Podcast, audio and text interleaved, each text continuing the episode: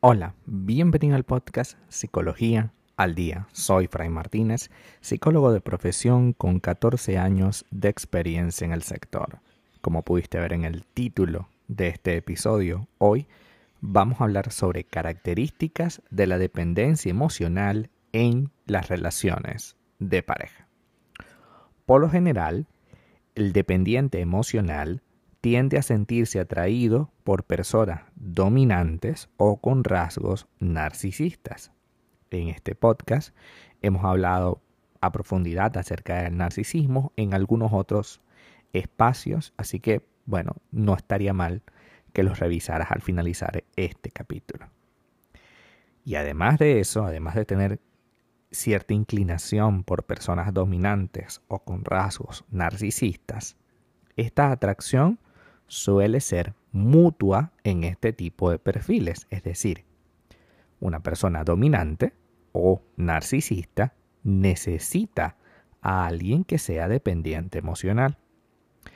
Al no haber realizado un correcto aprendizaje acerca de lo que se supone debe tener una relación de pareja saludable, estos dos sujetos pueden verse envueltos en relaciones disfuncionales y de desigualdad en las que existe un juego de roles. Uno de los miembros de la pareja es el dominante y el otro se someterá tomando una posición de sumisión. Existen algunos casos en los cuales estos roles se van alterando entre ambos sujetos, pero difícilmente llegan a percibirse como iguales. Al contrario de lo que ocurre con el apego seguro. El apego seguro eh, que esto sí no lo hemos tocado nunca, tiene que ver con la naturaleza humana de estar unido a una persona, que yo quiera compartir mi tiempo, que yo esté comprometido con alguien, es, un, es parte del apego seguro. De hecho, hay veces que uno puede tener apego, pero un apego, digamos, saludable.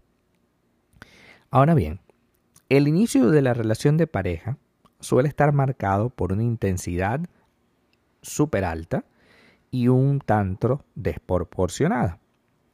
Estos fuegos artificiales, estas mariposas en el estómago, estarán en todo momento en tu cabeza y en tu barriga. no obstante, la persona que desarrolla este desajuste afectivo eh, empieza a entrar en una especie de situación ideal de la que paulatinamente se va empezando a encontrar con la realidad. La persona dependiente suele quedar atrapada en una relación que a medida que transcurre el tiempo va dejando de aportar valor a su vida. Sin embargo, esta persona no es capaz de dejarla o de hablar del tema, sino que simplemente se mantiene allí. Se mantiene a la callada, silenciosamente.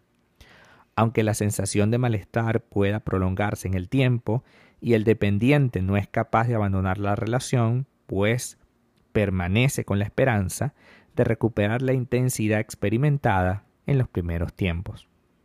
Al no encontrar de manera positiva, va a tener que buscarla aunque sea de forma negativa, como por ejemplo a través de discusiones acaloradas y desproporcionadas. El narcisista y el dependiente comparten una carencia afectiva que suple el uno con el otro. Así como el dependiente cree que necesita a otra persona para dejar de sentirse vacío con el que está viviendo en este momento, el narcisista también necesita del otro para existir, puesto que suelen ser personas completamente vacías y que se nutren de la energía vital de los demás. El dependiente colma de amor incondicional a su narcisista con tal de que éste no le abandone. Y de este modo evita reconectar con el vacío emocional que tiene que ver con la persona. Es decir, tú no eres todo lo que yo creía que tú eres, pero eres el único que está aquí. Así que yo te voy a dar todo lo que yo tengo encima, porque creo que de esa manera tú no me vas a abandonar. El narcisista observa todo este tipo de de atenciones y espacios y evidentemente se siente en su eh, placer más absoluto, porque evidentemente eso es lo que quiere, toda la atención. Y entonces empieza a exigirte, bueno, no me gustaría que te salieras con fulano, está bien, no salgo, no me gustaría que hicieras tal cosa, está bien, no la hago, y así infinitas veces. La persona narcisista puede abusar del dependiente, realizando juegos de poder y en algunas ocasiones puede que tome una posición de sumisión si se ve que puede extraer algún beneficio de esta forma. Las relaciones de dependientes emocionales son peligrosas, ya que ambos miembros de la relación corren el riesgo de perder su identidad como individuos y además de ello puede quedar enganchados a su pareja. Y enganchados quiere decir unidos de una manera muy poco saludable. Incluso los casos de violencia doméstica reflejan en gran parte la dependencia de aquellas personas que se ven atrapadas en las garras de su maltratador o maltratadora, porque también hay mujeres maltratadoras, que posiblemente esta última ya tiene un carácter eh, narcisista o con rasgos de persona celosa. Y en los casos más graves, evidentemente, llega a haber golpes, maltrato físico, porque las dos personas pelean muchísimo por la atención del otro. La dependencia emocional es comparable a la adicción que producen ciertas sustancias en nosotros. Estas personas también comparten patrones conductuales similares, es decir, un adicto y un dependiente emocional son similares en comportamiento, puesto que se activan los mismos procesos neurológicos que los que sufren una adicción a un estupefaciente. Es habitual que cuando la persona consigue abandonar la relación, transite por un periodo de readaptación tal como un recién adicto. Entonces, ¿qué puede hacer?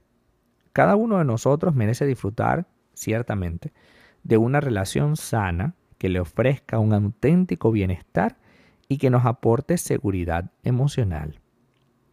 La terminación, el fin de este círculo vicioso es un proceso sumamente complejo, pero no imposible de lograr. Esta situación se da en personas que están marcadas por heridas emocionales profundas, relaciones pasadas muy tóxicas o familias muy dependientes. La clave está en empezar a superar este desequilibrio afectivo esté donde esté detectar la herida para posteriormente trabajarla en terapia, porque hay que asistir a terapia para poder sanar este tipo de heridas. Una de las heridas más frecuentes que se esconden detrás de estas conductas es la herida emocional del abandono. La persona puede haber experimentado un abandono real en su etapa infantil, por ejemplo, de un padre, de una madre o de ambos, e incluso es probable que no se haya vivenciado un abandono de manera real. Es decir, esta persona no se fue de tu casa, tu papá o tu mamá, pero sentiste que te abandonó como persona. Y ya eso es más que suficiente.